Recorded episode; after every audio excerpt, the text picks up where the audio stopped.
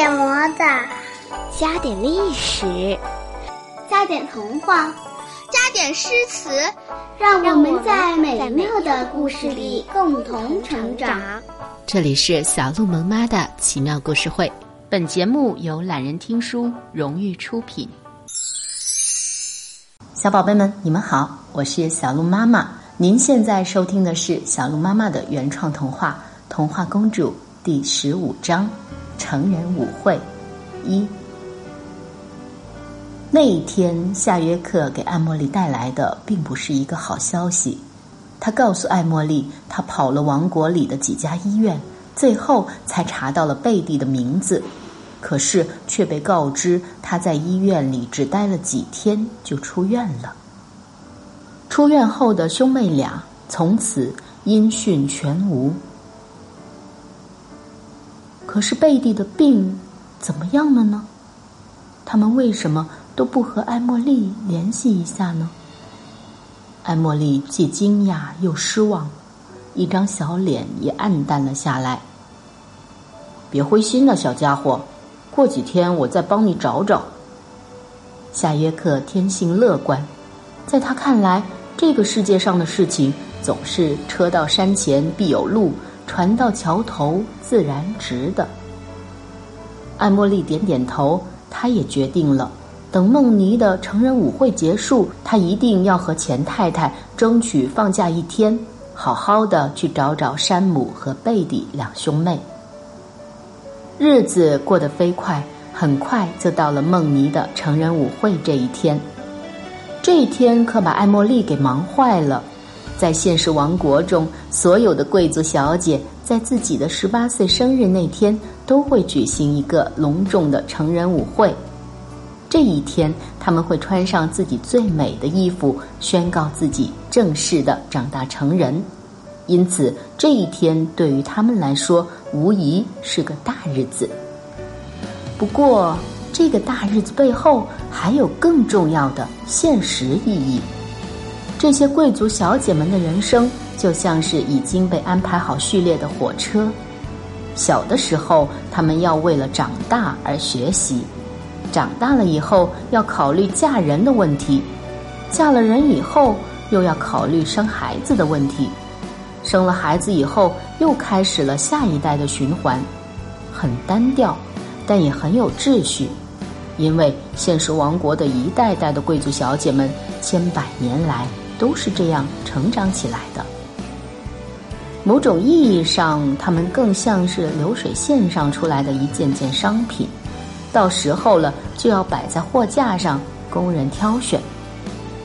所以，成人舞会就像是他们为了庆贺自己开始推出市场亮相的新闻发布会。在这一天，如何能够吸引更多符合资格的贵公子们的青睐的目光？就成了贵族小姐们私下里最喜欢讨论的话题。从下午开始，钱大使家的别墅区就已经开始热闹起来了。好几位虽然平时不怎么上门，可是这个时候却都宣称自己是梦妮的好朋友们的贵族小姐，都早早的来到了钱大使家，因为梦妮还在房间里梳妆打扮。所以，几位年轻的小姐们在客厅里等待着，他们聊着天，话题呢一直围绕着那位年轻的国王。艾茉莉一边忙着给各位小姐们送精美的点心和饮料，一边断断续续的听到了他们的讨论。在这些叽叽喳喳的、闹得不停的小姐们的口里，她大概的。拼凑出了这位国王的形象。真正小姐听说詹姆士国王长得很帅，而且很高大。西西小姐听说詹姆士国王还没有女朋友，也没听说他喜欢什么样的女生。我听说纳斯太后已经在物色未来皇后的人选了，如无意外，这个人选会在国王的加冕纪念日上公布呢。西西小姐说：“哎呀，如果詹姆士国王选我做皇后就好了。”珍珍小姐花痴般的拖着腮帮子在做梦。想得美呢！你看你举办成人舞会的时候，国王有没有接受邀请？我们之中啊，也只有梦妮有这个福气。西西小姐用手指敲了敲珍珍小姐的脑门，想要敲醒她的白日梦。这个时候，菲菲小姐说话了，她给大家带来的传闻更具震撼效果。她听说，因为詹姆士国王小时候得了一场重病，全靠着王国里的医学家和科学家联手，给他打造了一边的机械心脏。和他完好的另一边心脏结合在一起，才让他能够度过了那次的危机，活到了现在。也因为这样的原因，詹姆士国王从小的脾气就阴晴不定，他时而温柔礼貌，又时而冷酷无情。大家把这个变化归咎于在他身体里边的那半边机械心脏，所以渐渐的。半颗心国王就成了这位国王在民间的外号。听说啊，这半颗机械心脏不仅影响了国王的脾气，还大大的影响了他的身体。大家都说他不会活过二十五岁的。菲菲小姐说这话的时候，把声音压得很低。不过，当她说到最后一句的时候，大家还是忍不住倒吸了一口凉气。天哪！几位小姐都有点花颜失色，连艾茉莉在旁边听到也觉得有点吃惊，心里有点可怜起那位国王来。忽然间，坐在窗边的菲菲小姐好像注意到了什么新目标。你们快看，有北来了！从二楼房间的玻璃窗望下去，一位穿得非常华丽的小姐摇曳多姿的下了马车。她身上最吸引人的是那一头在阳光下熠熠生辉的金发。哎，我记得由美的头发原本不是这样的，怎么现在？几位小姐羡慕嫉妒之外，好奇的窃窃私语。原来，由美虽然长得也挺漂亮，可是却有一个很要命的缺陷，就是她天生的头发像干草堆一样，这真的很让她的形象减分。可是如今，由美却披着一头漂亮的金发，像完全变了一个人似的，真的让人大吃一惊。很快，那位由美小姐就上了楼。和另外的几位贵族小姐打了招呼，他们就聚到了一块儿。